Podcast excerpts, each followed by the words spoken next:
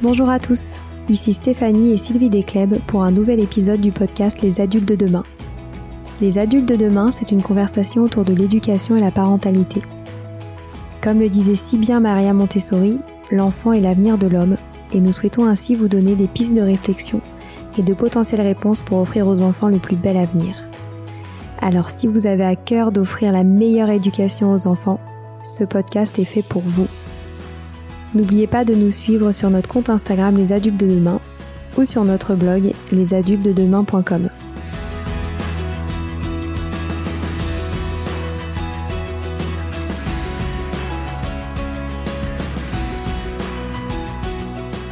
Bonjour à tous. Nous sommes très honorés d'avoir partagé un moment aujourd'hui avec Christelle Ferjou et Moïna Fauchier de la Vigne, co-autrice de l'ouvrage Emmener les enfants dehors. Passionnée de la classe dehors, elle milite pour donner un accès régulier à la nature aux enfants en faisant classe à l'extérieur.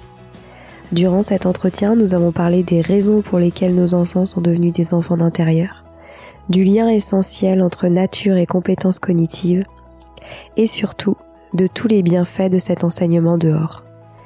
À une époque où nous sommes de plus en plus enfermés, replacer la nature au centre du développement de chacun nous a semblé essentiel. Alors un grand merci à Christelle et Moïna pour leur temps précieux. Je vous souhaite une très bonne écoute et je suis navrée pour ma voix un petit peu malade. Je suis aujourd'hui un peu enrhumée. Merci beaucoup. Bonjour Christelle, bonjour Moïna. Bonjour. Bonjour Stéphanie. Alors, euh, c'est une nouvelle pour nous d'enregistrer un épisode euh, des adultes de demain à 4, à distance. Mais on est super contente de relever ce défi avec vous. Et surtout pour parler euh, d'un sujet crucial qui est celui de l'école du dehors, alors même que nous vivons dans un monde qui nous enferme de plus en plus.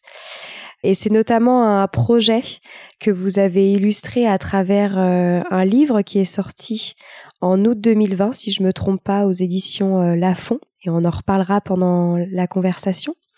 Euh, mais avant que l'on entre dans le vif du sujet, j'aimerais bien que vous nous rappeliez votre parcours et surtout comment vous vous êtes rencontrés. Donc on peut démarrer par vous, Moïna Oui, bien sûr. Alors moi, je suis plus, plus novice sur le sujet que Christelle, qui, qui travaille dessus depuis bien plus longtemps que moi.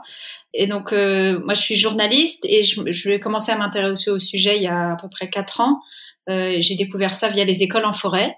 Donc c'est des écoles où les enfants font classe à l'extérieur dans un milieu naturel ou toute la journée ou une bonne une majorité du temps euh, pendant toute, euh, à toutes les saisons. Et quand j'ai découvert ça, je me suis rendu compte que ça existait dans les pays du Nord, en Allemagne, ça a développé beaucoup.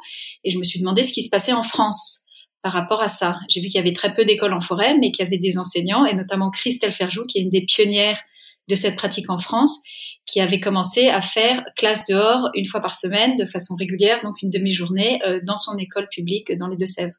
Et donc j'ai contacté euh, Christelle euh, il y a trois ans, je crois, à peu près, pour une interview. Et donc on s'est rencontrés comme ça. Donc au départ c'était une rencontre par téléphone, quelques coups de fil. On a fait une interview qui a été publiée sur le site du Monde.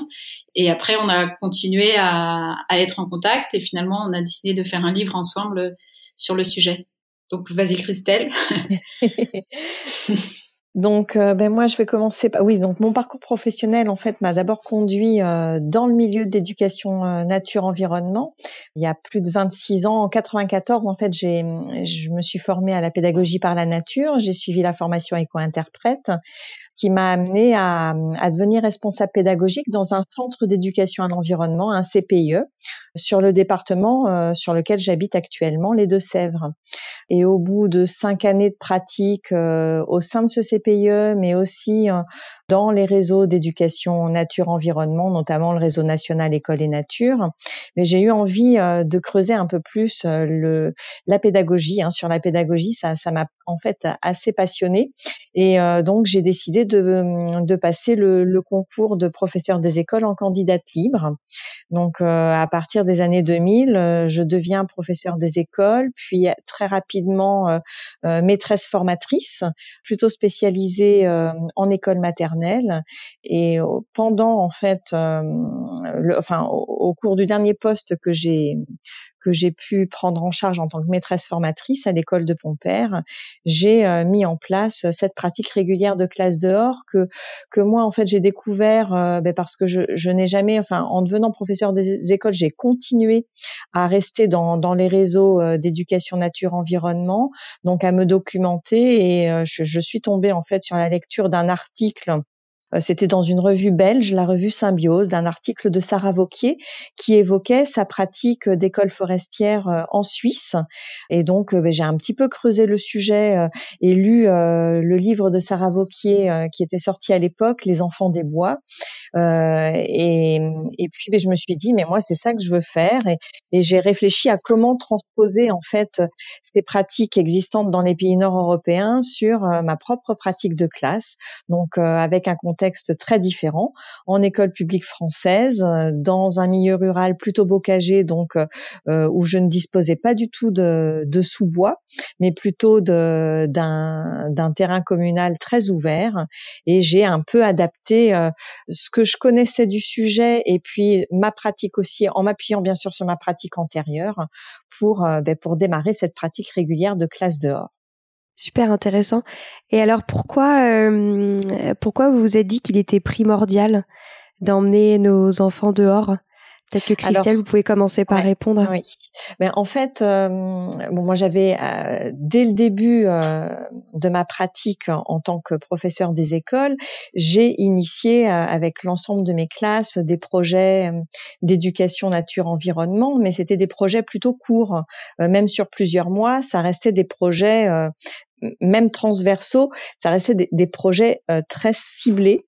Et en fait, j'ai vraiment eu envie d'aller plus loin. Et ce qui m'a produit un peu le déclic, c'est d'abord euh, un film qui est sorti euh, eh bien en 2010 hein, de mémoire, hein, qui s'appelle Bébé et qui présentait euh, donc c'était un, film grand public hein, qui est sorti sur les grands écrans et qui présentait en fait euh, quatre bébés du monde qui naissaient dans des pays très très différents, à la fois dans les milieux occidentaux mais aussi dans, dans les milieux plus en développement. Et en fait, ce qui m'a vraiment frappé dans ce, dans ce film-là, où on suivait vraiment ces bébés sur leur première année de vie, donc de la naissance à leur un an, euh, mais ça m'a vraiment sauté aux yeux. Je me suis aperçue que ces enfants grandissaient dans des milieux très très différents et que les enfants euh, des pays occidentaux en fait, dans leur dans leur développement de, de, leur, de leur toute petite enfance, euh, vivaient essentiellement en intérieur et exploraient tactilement que des matières artificielles. Alors qu'on voyait très bien dans le film cette petite fille de Namibie qui, qui était en permanence dehors, à jouer avec euh, avec la terre, avec les objets qui étaient autour d'elle.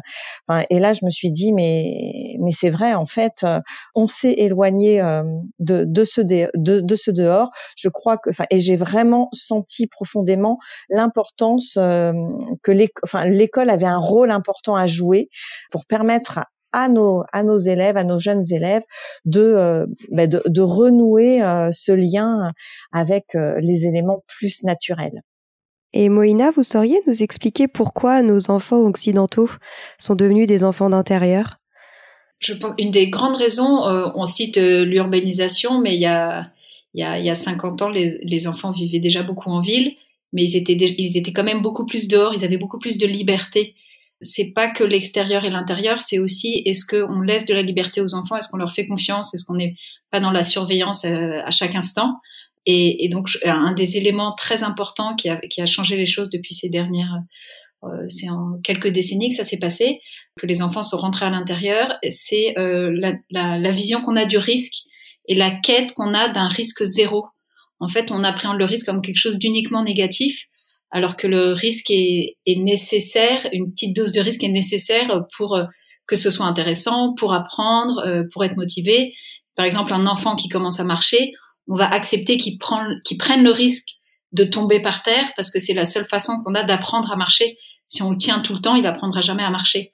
Et, et le problème, c'est qu'on a tendance à accepter que l'enfant tombe quand il apprend à marcher, mais que dès qu'il sait marcher, on va pas accepter qu'il saute, qu'il essaie de grimper dans son arbre. Qui... Et cette notion de risque, c'est c'est ce qui fait que si on fait confiance à l'enfant, on lui offre cette possibilité euh, d'apprendre et de prendre des risques, c'est aussi ça qui va lui donner sa confiance en lui et qui va apprendre aussi à, faire des erreurs et à, et à tomber. Et l'apprentissage aussi, et tous les apprentissages se font par les erreurs. On apprend par nos erreurs. Bien sûr. Et selon vous, d'où viennent toutes ces peurs des adultes? Euh, c'est une vaste question, Christelle. T'as une idée? Alors, mais ben, je, pourrais déjà parler euh, de, de cette première peur qu'on a de la nature. Hein. Enfin, c'est pas une idée euh, très nouvelle. Hein. François Terrasson l'a bien l'a bien écrit dans son livre La peur de la nature. Aujourd'hui encore, enfin, plus on s'éloigne en fait de, de, de la nature, hein, avec l'urbanisation croissante de, de nos sociétés, moins on va la connaître et plus on va se distancier d'elle et donc moins on va être à l'aise avec elle. Donc il y a cette première peur de la nature. Une deuxième peur aussi, enfin je parlais d'urbanisation croissante, c'est vrai que quand on regarde euh, les, films des années 50, 60 où on voit beaucoup d'enfants investir euh, la cité, la ville, hein, on, a vraiment une culture de l'enfant dans la ville. Aujourd'hui, on ne voit plus d'enfants seuls dans les rues euh, des villes parce qu'il y a eu une augmentation de la présence des voitures, donc une dangerosité plus plus plus importante aussi des villes, qui fait que au-delà de la euh, surprotection parentale, on, a réellement euh, une problématique de repenser la ville pour qu'elle soit plus adaptée aux piétons et aux enfants en particulier. Mmh. C'est sûr. Et euh, vous nous avez rappelé euh, au tout début, Christelle, que il y a un lien qui n'est plus secret entre la nature et les compétences cognitives. Est-ce que vous pourriez nous en dire plus à ce sujet? Oui, alors on, sait, enfin, par les recherches hein, scientifiques hein, qui ont été conduites euh, ces dernières années, on sait parfaitement que euh, cette relation, enfin, cette, euh, que, si on cultive cette relation de l'enfant à la nature, enfin, cette relation-là, elle est nécessaire pour le bon développement d'un enfant. Tout simplement parce que quand on est dehors, quand un, quand, voilà, quand on place un enfant en contact direct avec les éléments naturels, c'est tous ses sens qui vont être sollicités mais au-delà de ses sens, c'est son corps entier qui va être mobilisé, être en mouvement. Euh, euh, l'enfant va vraiment pouvoir développer une gestuelle particulière qui va, enfin, qui participe à son processus de développement. Et comment alors euh, renouer l'enfant avec cette nature, sachant que, comme vous le disiez, énormément d'enfants sont maintenant citadins, ont moins de possibilités d'être dehors. Comment arriver à les, à les relier à cette nature?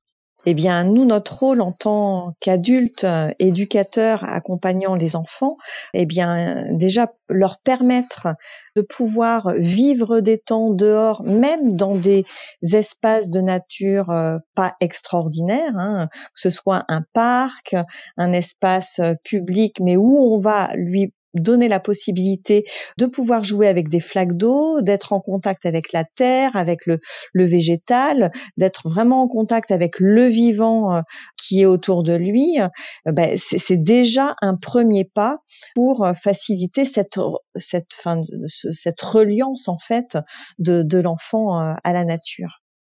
Hmm.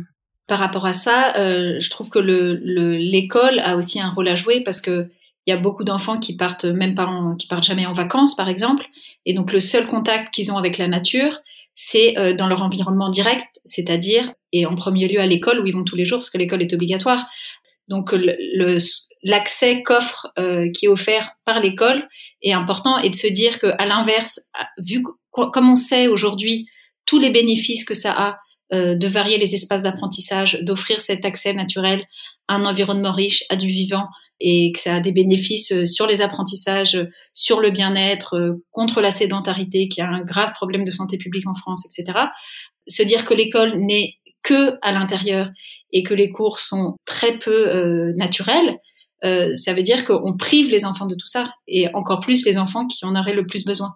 Bien entendu. Oui, et puis on peut compléter sur cette idée euh, qu'effectivement le dehors va proposer un espace complexe aux enfants, beaucoup plus complexe qu'un espace intérieur, parce que dehors, euh, rien qu'au niveau du sol, si, si, on pense au sol, dans une salle de classe ou dans, une maison, dans, une chambre ou un salon, le sol est lisse, plat, euh, il, y a très peu d'obstacles à part le mobilier, alors que dehors, euh, l'enfant va être confronté à un sol beaucoup plus accidenté, avec des creux, des bosses, et donc ça va l'obliger à s'adapter en permanence.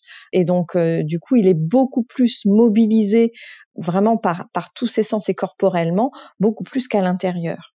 Que les éléments naturels n'ont pas été pensés pour les enfants, comme une structure de jeu ou des choses comme ça. C'est pas adapté aux enfants. C'est d'ailleurs une des raisons pour lesquelles euh, des enfants dans un milieu naturel, et ça tous les enseignants qui font classe dehors le, le remontent aussi, il y a des études qui le prouvent aussi, ça encourage par exemple des, des, choses comme la coopération et la communication entre les enfants, parce que si tout d'un coup ils ont envie de soulever quelque chose qui est très lourd et qu'ils n'arrivent pas à le faire tout seul, et eh ben ils vont le faire à plusieurs, ils vont s'aider pour euh, pour grimper, pour faire des, des choses et pour mener à bien des projets, parce que c'est pas un élément qui est euh, qui est lisse et qui est pensé pour eux et adapté pour eux. C'est à eux de s'adapter à cet environnement qui est, qui est un environnement naturel et euh, et ça montre aussi et ça leur permet aussi de prendre conscience de leurs limites. Que aujourd'hui ils n'arrivent pas à le faire mais peut-être que dans quelques temps ils arriveront à le faire et en fonction des saisons ça varie aussi. Et ça l'apprentissage et la prise de conscience de ses limites de ses limites euh, de, de ce qu'on peut faire c'est quelque chose de très important aussi l'apprentissage de qu'on n'est pas tout puissant ça fait partie aussi du processus de développement et, et, cette phase-là est importante et offrir cet accès à un environnement complexe et qui n'est pas adapté à eux, ça aide à, à passer ce, cette étape. Et je dirais d'autant plus que hum, dans une salle de classe, même si on, on développe des, des pratiques qui visent plus d'autonomie de l'enfant et aussi euh, des pratiques qui, qui, vont favoriser la coopération. Tous les enseignants qui pratiquent la classe dehors identifient bien que quand on fait classe dehors, ça décuple encore plus cette communication entre les enfants et cette coopération parce qu'il y a beaucoup plus de place.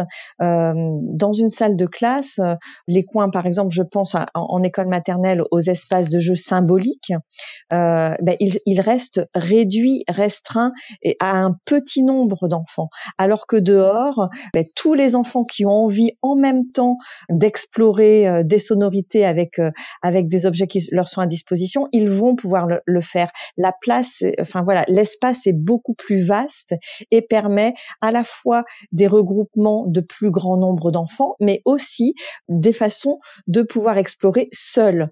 Euh, voilà, l'alternance est beaucoup plus est, vraiment facilitée quand on est dehors. Hmm. Et surtout, je pensais à quelque chose d'autre. C'est, je pense que c'est aussi primordial de reconnecter l'enfant à la nature quand on voit à quel point les adultes en sont complètement déconnectés et ont l'impression que la nature et l'humanité euh, vivent l'un à côté de l'autre alors qu'on a besoin l'un de l'autre euh, pour survivre. Et je pense que ça, c'est un point essentiel. Oui, en effet, euh, on, le voit bien aujourd'hui, les, les générations de, de nouveaux parents qui, euh, qui, qui, viennent à l'école avec leurs enfants ont eux-mêmes très peu de contact avec cette nature et donc sont parfois aussi démunis pour savoir ben, comment, euh, ben, comment accompagner leur enfant sur, sur, ces, sur des activités très simples dehors. Et, et souvent, ils partagent en tant que parents leur, leur surprise de devoir depuis en fait que leur enfant pratique la classe dehors, comment il est aussi autonome à avoir envie d'aller jouer euh, dans le jardin tout simplement de la maison familiale alors qu'il ne jouait pas auparavant seul. Donc voilà, il y a une autonomie qui s'acquiert aussi par euh, ben, par le fait que euh, l'école propose des temps euh, euh, ben, qui vont mettre en joie l'enfant, il va prendre du plaisir avec ses, copains, ses, ses, amis de classe, mais ça va lui donner envie d'aller explorer le dehors de chez lui aussi et de façon assez autonome. C'est génial. Ouais, effectivement, je, je, je, rebondis par rapport à ce que disait Christelle. Elle parle de joie et ça c'est c'est vraiment frappant dans tous les enseignants qui font classe dehors. C'est quelque chose qui revient systématiquement, c'est à quel point les enfants aiment la classe dehors et tous les enfants aiment la classe dehors alors qu'il y a beaucoup d'enfants qui aiment pas l'école à l'intérieur. Euh, donc c'est aussi une façon de faire aimer l'école aux enfants. Donc rien que par ce petit point-là, je trouve que c'est déjà euh, énorme la possibilité que ça.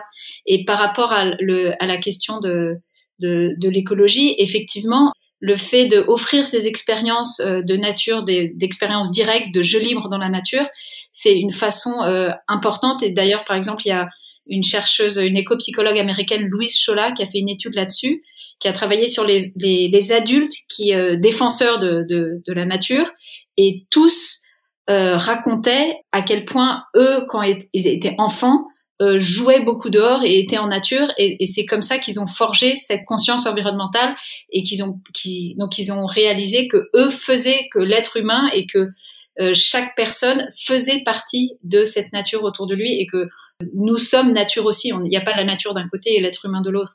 Et donc euh, par rapport euh, à tout ce qui est éducation au développement durable, etc. En, en, France, on est encore beaucoup dans des choses qui sont que mentales et on fait, on va, on va leur leur expliquer à l'intérieur et leur faire des leçons de morale sur le plastique, etc. Mais la première chose qu'on pourrait faire, qui est important pour leur développement, mais aussi par rapport à la conscience environnementale, c'est de les amener dehors et de leur faire découvrir le monde dans lequel ils habitent et pour qu'ils touchent terre et pour qu'ils habitent vraiment ce monde-là. Et par rapport à ça, euh, Christelle, euh, tu peux peut-être parler de l'importance du lieu, de, de la régularité du lieu aussi. Oui, oui, tout à fait. En fait, euh, c'est vrai qu'on on n'imaginerait pas en école primaire, en tout cas, de faire changer de classe tous les jours à nos élèves. Eh bien, faire classe dehors, c'est exactement pareil. C'est important d'identifier un lieu qui va devenir le lieu de la classe dehors et qui va permettre au fil de l'année et dans cette régularité que les enfants euh, rentrent réellement en contact et s'attachent à ce lieu. Certains même ben, prennent, enfin, euh, rentrent en relation avec un arbre en particulier.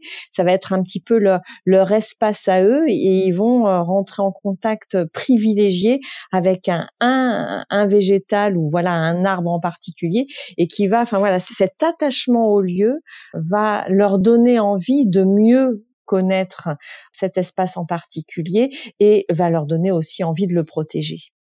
C'est génial. Est-ce que vous pourriez nous expliquer concrètement comment ça se déroule une demi-journée en école du dehors? Oui, alors euh, ben en fait c'est un petit peu comme euh, comme quand on fait classe dans sa classe.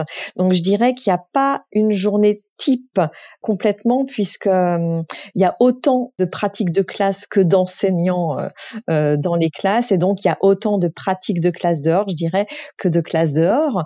en fait, l'enseignant, il fait classe dehors avec ce qu'il est et avec son propre rapport qu'il a lui-même à la nature.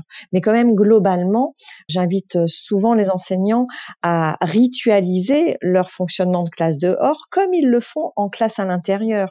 Donc c'est c'est toujours important important de proposer un rituel d'entrée dans le lieu de classe dehors, mais comme quand on rentre en classe, on n'y rentre pas n'importe comment, eh bien dans, dans ce nouveau lieu, euh, dans ce nouvel espace d'apprentissage, on ne va pas y rentrer n'importe comment, puisque euh, ce, cet, cet espace du dehors ne nous appartient pas. On en est gardien à un moment donné, mais c'est important de faire prendre conscience aussi aux enfants que dans ce nouvel espace, il y a plein d'autres êtres vivants que nous, que ce soit les plantes, euh, la microfaune, euh, la, faune, également. Donc du coup, c'est vrai que c'est important de ritualiser ce moment où symboliquement on rentre dans le lieu, on demande un peu l'autorisation de, rentrer dans cet espace pour apprendre. Et donc j'aime bien aussi euh, proposer en fin de matinée un rituel que j'appelle le cercle de clôture, qui va nous permettre de partager tout notre vécu de cette demi-journée. Et entre ces deux rituels, je dirais, moi, je propose vraiment un temps long d'exploration avec en parallèle des activités d'enseignement et des temps de jeu libre. Quand on fait classe dehors, on est sur une toute autre temporalité que celle de la classe. Dans notre fonctionnement de classe, même si on fonctionne avec des ateliers autonomes, avec une classe beaucoup plus coopérative et avec des pratiques de libre choix, notre fonctionnement de classe entre les murs, elle est très rythmée. Euh, le temps est cloisonné parce que souvent, ben voilà, on travaille dans une école avec d'autres collègues et donc pour se partager les différents espaces de l'école, on a besoin euh, d'organiser notre emploi du temps. Quand on est dehors, cette temporalité, elle est très différente. On est sur un temps beaucoup plus long. Et d'ailleurs, souvent, les enfants, euh, ben, quand c'est l'heure de, de ranger le matériel et de dire euh, au revoir à, notre espace de classe dehors, ils s'étonnent tous. Déjà, c'est déjà fini. En fait, le temps leur paraît court alors qu'on qu'on est sur du temps beaucoup plus long, mais ils n'ont tellement pas le temps de s'ennuyer que c'est important de, travailler sur cette temporalité longue. Par rapport à ça, euh, juste si je peux rebondir, euh, il y a un point qui est vraiment très intéressant, c'est effectivement ce que ça permet, ça permet de se libérer des contraintes. Il y a la contrainte du temps, il y a la contrainte de l'espace, et en fait, le fait de sortir, même si l'endroit, par exemple, l'endroit où, où allait Christelle, c'est pas, c'était pas une énorme forêt. C'est, euh, un endroit qui n'était pas du tout gigantesque, mais par contre, c'était déjà beaucoup plus riche et il y avait beaucoup plus de possibilités et d'espace que euh, dans une salle de classe. Et donc, un enfant, il peut, euh, il peut bouger sans que ça dérange les autres les autres, pardon. Il peut courir s'il en a envie, ou sauter, ou même faire du bruit sans que ça gêne. Alors que dans un espace, dans une classe à l'intérieur, euh, il faudra pas que l'enfant fasse du bruit, il, il faut surtout pas qu'il crie, il faut pas qu'il court. Et donc il y a toutes ces contraintes là, elles sont à peu près levées à l'extérieur. Ça veut pas dire que les enfants vont hurler tout le temps et faire que de sauter, mais euh, si à un moment ils, ils, ont besoin de le faire, ils peuvent le faire, et à un autre moment être euh, effectivement euh, tout seul dans un coin à observer quelque chose à la loupe pendant 20 minutes, ça aussi c'est possible et d'avoir un espace euh, de se mettre un petit peu à l'écart si j'ai envie, etc. Donc y a, ça, ça donne beaucoup moins de contraintes, ça libère des contraintes. Et, et, je veux rebondir sur, sur, ce que tu dis aussi, Moïna. En, fait, quand ils sont dehors, ils peuvent explorer les matières dans toutes leurs dimensions. Je pense par exemple à l'eau. Euh, ça, ça, nous arrive euh, de, de, conduire des activités avec l'eau et d'exploration d'eau euh, dans une classe, dans une salle de classe, mais c'est beaucoup plus limité parce qu'il ne faut pas que ça déborde trop. Enfin, quand on est dehors, l'exploration de l'eau, eh bien, euh, l'enfant est confronté à des phénomènes physiques et, chimiques différents parce que la Terre va absorber l'eau, donc ça ne déborde jamais et on peut vraiment explorer l'eau en particulier dans toutes ses dimensions sans se limiter. Et, ça fait toute la différence avec ce qu'on va pouvoir mettre en, œuvre dans une salle de classe. Mmh. Ah, c'est super intéressant. Et est-ce que vous pourriez nous partager des conseils sur euh, l'espace à choisir? Pour mettre en place euh, cette, euh, ces demi-journées, ces rituels euh, pour tous les enseignants qui nous écoutent et qui souhaiteraient le mettre en place à côté de leur école? Alors c'est important effectivement de, de, bien prendre le temps de, de, choisir euh, son espace et souvent ça n'est pas seul qu'on va pouvoir identifier euh, et, et, choisir un espace. Il va falloir euh, s'ouvrir, enfin comme on, on, ouvre les enfants à une autre forme d'école, il va falloir s'ouvrir aussi sur les partenaires qui vont pouvoir nous accompagner pour bien choisir notre lieu. Donc ben, dans un premier temps bien sûr les, la municipalité ou la collectivité qui, ben, qui gère le territoire sur lequel est notre école, parce que souvent ben, les élus, les habitants eux-mêmes et parfois les parents ben, connaissent parfois mieux le, lieu sur lequel est implantée notre école que nous, puisqu'on n'y vit pas forcément sur, euh, sur le territoire de notre école. Donc euh, se, rapprocher un petit peu euh, des collectivités, enfin moi c'est un petit peu comme ça que, j'ai commencé quand, j'ai voulu commencer ma pratique de classe dehors, mais il a bien fallu que j'identifie un lieu pour, et donc je suis allée voir la municipalité et c'est vraiment euh, le maire de la commune qui, m'a dit ah mais il y a un terrain communal euh, sur lequel on avait un projet de jardin mais mais euh, sur lequel on a finalement rien fait. Peut-être que ça pourrait vous intéresser. Et donc voilà, première chose, c'est s'associer à d'autres à, d'autres personnes. On peut aussi solliciter bien sûr des éducateurs nature environnement qui vont nous aider une fois qu'on a identifié peut-être un lieu en particulier, ils vont mieux nous aider à, repérer le potentiel aussi du lieu. Et c'est important, en tout cas sur le lieu qu'on identifie, ben, que ce soit un lieu suffisamment complexe, c'est-à-dire au moins permettre à des enfants d'être en contact direct avec euh, avec la terre, avec euh, avec avec l'herbe, avec euh, une diversité de plantes. Donc c'est vrai qu'un jardin public urbain, c'est plus limité. Mais, mais déjà, si on s'assure que même dans un jardin public, euh, la municipalité nous autorise à aller sur l'herbe, à modifier peut-être un petit peu euh, différemment l'espace ou à utiliser dans un jardin public un coin qui est peut-être moins utilisé par euh, la population en, général et un peu plus ensauvagé, c'est toujours plus riche. Donc, par exemple, par rapport à ça, il y a un, enseignant à Paris qui fait classe dehors et au départ, il, était, il allait à la Villette. Il avait trouvé un petit espace dans le parc de la Villette avec un peu de relief, quelques arbres, etc. et un petit peu caché qui était chouette. Et, là, depuis euh, cette année, comme les transports en commun étaient, pas interdits, mais on, on décommandait d'aller d'utiliser l'espace en commun, il a commencé à aller au square juste à côté de son école Et au départ, il voulait pas y aller parce qu'il trouvait que c'était trop petit, que c'était pas bien. Et en fait, il s'est rendu compte que ça permettait d'avoir une vraie demi-journée, parce que ça prenait beaucoup de temps d'aller là-bas, de prendre le, le, tram et de marcher.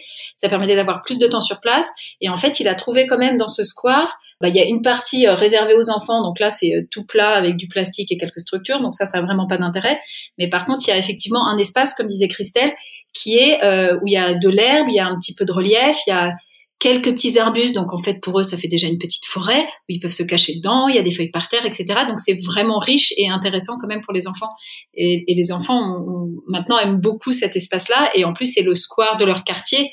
Et donc c'est aussi une autre façon d'appréhender leur quartier et de découvrir autrement euh, ce square. Et je pense qu'avant de faire classe dehors, il y en avait beaucoup qui euh, qui qui profitaient pas du square de cette façon-là, qui l'avaient pas découvert et exploré de cette façon-là.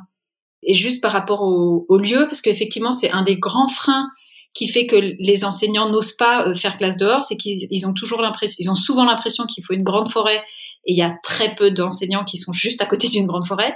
Mais c'est aussi possible de le faire dans des lieux qui sont beaucoup plus petits et même dans des squares. Et par exemple, l'espace où était euh, Christelle, Christelle, tu m'avais raconté qu'il y avait beaucoup d'adultes quand ils venaient, ils étaient un petit peu déçus par le lieu parce que c'était moins extraordinaire que ce qu'ils pensaient.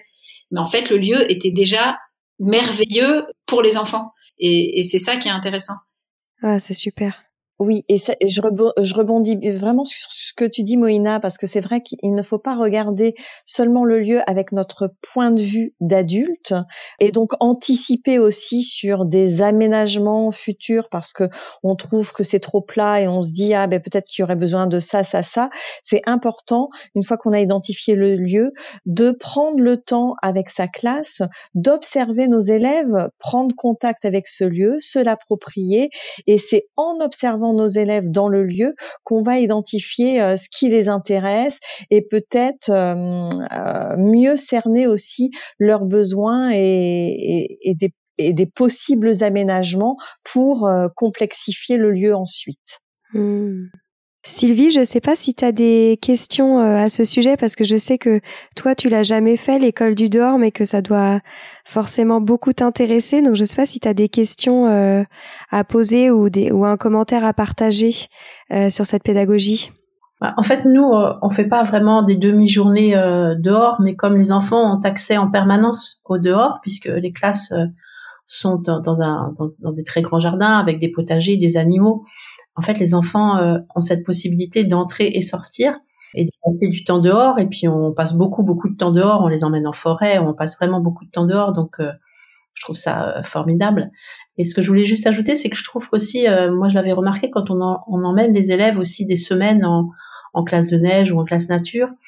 Et, aussi, quand on les observe dehors, on les comprend mieux. On apprend à mieux les connaître aussi on, remarque euh, certains enfants avec des, grandes qualités d'autonomie, euh, d'entraide, euh, de solidarité avec les autres. Et, je trouve que ça, ça nous permet aussi de, mieux connaître le caractère de nos élèves. Donc je trouve que c'est vraiment que, que positif en fait. Oui, et c'est vrai, je, ouais, je rebondis sur ce que tu dis, Sylvie. Euh, c'est, effectivement qu'en en classe dehors, euh, on a beaucoup de témoignages de, de collègues qui le disent, les, les élèves se révèlent différents d'entre les murs, et certains élèves qui sont effacés, inhibés, qui ne parlent pas en classe se mettent tout d'un coup à parler, enfin sont plus à l'aise dehors et euh, ça, ça, révèle vraiment les élèves de façon très différente et ça permet vraiment euh, à l'enseignant euh, d'apprendre à, connaître et, et, de développer des points de vue différents aussi sur ses élèves et ça favorise vraiment une pédagogie différenciée. Mmh, super. Et est-ce que vous pourriez peut-être nous partager une anecdote sur un enfant qui aurait fait des progrès importants ou qui se serait révélé euh, pendant ses classes du dehors? Alors, bah oui, je pense. Enfin, alors j'en ai plusieurs, donc il faut que j'en choisisse. bon, je, vais euh, parler d'une élève euh, qui, mm, pour elle, bon, l'école c'était vraiment un espace très étranger, pas du tout familier, et c'était c'était vraiment une élève qui ne fréquentait pas du tout le coin livre de ma classe euh, à l'intérieur. Et c'est vraiment la classe dehors qui lui a permis de rentrer en contact avec l'univers des livres et l'univers de l'école. Donc c'est une toute petite petite anecdote, mais très simple. En fait, on était toutes les deux en classe dehors et à un moment donné, euh, j'ai senti qu'elle qu'elle s'intéressait au chant d'un oiseau. C'était un pinson des arbres. Donc j'ai pris le temps d'écouter cet oiseau, enfin ce pinson avec elle. On l'entendait très bien, mais on ne le voyait pas du tout. Alors je me suis dit, enfin j'ai rebondi sur euh, sur ça et on est allé euh, s'installer euh, dans un espace dédié aux livres de, de ma classe dehors sur la nappe et j'ai pris avec moi le livre des oiseaux et j'ai cherché la page où était dessiné le pinson des arbres et je lui ai montré. Je lui dit, mais tu vois, l'oiseau qu'on entend là, c'est le pinson. Là, regarde, il est là. On ne le voit pas, mais voilà à quoi il ressemble. Et ça a vraiment été un déclencheur pour elle. À partir de ce moment-là, elle a commencé à, à aller sur la nappe, à regarder les livres, à réouvrir ce livre qu'on avait regardé ensemble. Et plus tard dans l'année, elle a commencé aussi à fréquenter euh, le coin livre de la classe. Et ça, c'est assez extraordinaire parce que c'est vraiment un événement qui a déclenché chez elle aussi euh, une parole en famille, puisque sa maman est venue me dire qu'elle parlait, qu'elle aimait beaucoup la classe dehors, qu'elle parlait très souvent de la classe dehors euh, à la maison. Et donc, il y a, y a, vraiment une, connexion qui s'est faite entre l'école et la maison et son vécu personnel qui a été assez phénoménal. C'est une super jolie histoire. Merci beaucoup. On arrive déjà euh, à la fin de cet entretien passionnant. Moi, j'aimerais vous poser une dernière question euh, à toutes les deux. Je sais qu'il y a beaucoup d'enseignants qui nous écoutent et j'aimerais que vous donniez vos, vos derniers conseils sur euh, comment mettre en place cette classe dehors et si euh, voilà vous avez des conseils pour qu'ils pour qu'ils se, se jettent à l'eau et osent mener euh, ce projet dans leur établissement. Alors ben, peut-être dire que l'école dehors c'est vraiment possible pour euh, pour tous et toutes que c'est effectivement nécessaire de prendre euh, le temps de d'identifier un espace, de ne pas rester seul aussi, mais de pouvoir partager sa pratique euh, et d'être de se faire accompagner si on ne se sent pas sûr de soi par des conseillers pédagogiques, mais aussi des éducateurs nature environnement, mais que c'est une belle aventure. Il faut prendre conscience que hum, ça va modifier en profondeur souvent nos propres pratiques de classe. Que quand on fait la classe dehors, je dis, je, dis souvent que c'est aussi un levier pour une classe plus, plus flexible à l'intérieur, parce qu'on prend conscience que, que voilà, euh, dehors finalement les, les enfants s'approprient des, des micro-espaces, ils évoluent différemment, ils y vont, ils, ils repartent, et, et en classe on peut aussi proposer des, des alternances comme ça, et donc, euh, mais que vraiment euh, franchir ce pas-là, ça fait un bien énorme et pour nous et pour les élèves. Moïna, vous voulez rajouter quelque chose? Oui, effectivement, je trouve que je suis complètement d'accord avec ce que dit Christelle. Euh, ce qui est frappant, c'est que les, enfants aiment la classe dehors et que les enseignants qui commencent à faire la classe dehors, euh, même si au départ ils ont souvent beaucoup d'appréhension par rapport aux parents, par rapport à ce qu'ils peuvent faire, comment ils doivent le faire, pour être sûr de pas perdre du temps par rapport aux apprentissages, etc.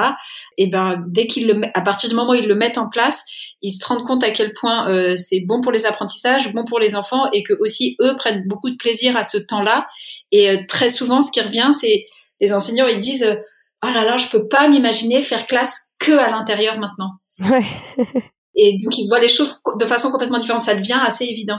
Et, euh, dernière chose par rapport à, au fait de, de, se lancer, on est en train euh, avec Christelle et d'autres de, de, commencer à mettre en place un petit euh, une petite foire aux questions et on a fait un premier webinaire déjà avec euh, qu'on organise avec euh, Canopé et d'autres associations. Super. Et donc on a fait une première session du webinaire, on va faire une deuxième session euh, la fin avril, le 28 avril. Et donc ça répond à ces questions-là, aux questions de comment comment on fait par rapport au lieu, comment on fait par rapport aux parents pour communiquer avec eux, pour les autorisations, pour la logistique, etc. Juste pour le tout tout début, sans rentrer dans les questions pédagogiques et ce qu'on va faire dehors, mais juste pour pour lever ces premiers freins de, du début. Oui. Ah bah c'est super. Bah bravo en tout cas pour tout ce que vous faites. Euh, moi j'adore votre projet donc je suis super contente de l'avoir présenté euh, à nos auditeurs des adultes de demain. Merci mille fois pour votre temps et, euh, et on partagera tous ces événements que vous organisez également sur nos réseaux sociaux. Merci à toi. Au revoir. Merci. Merci. Voilà, c'est fini pour aujourd'hui. On espère que cet épisode vous a plu. Avant de se quitter, on a quand même besoin de vous. Si après avoir écouté cet exposé, vous ressortez avec plein d'idées pour apporter le meilleur aux enfants, n'oubliez pas de nous laisser 5 étoiles et un petit commentaire sur Apple Podcast, sur iTunes ou toute autre plateforme d'écoute de podcast. Cela nous aidera à mieux ressortir et surtout à nous motiver pour continuer cette aventure ensemble. Si vous avez des suggestions, des idées de thèmes, des questions à poser, n'hésitez pas à nous contacter sur les réseaux sociaux, Instagram ou LinkedIn, en tapant les adultes de demain. Nous serions ravis d'échanger avec vous. Si vous souhaitez en savoir davantage sur Sylvie, je vous invite vraiment à aller voir son blog sylvidescleb.com ou à la suivre sur Instagram en allant sur son profil sylvidesc, D-E-S-C-du-bas Montessori. Enfin, si vous souhaitez en savoir plus sur le calendrier des prochaines formations Montessori, rendez-vous sur www.apprendre-montessori.fr.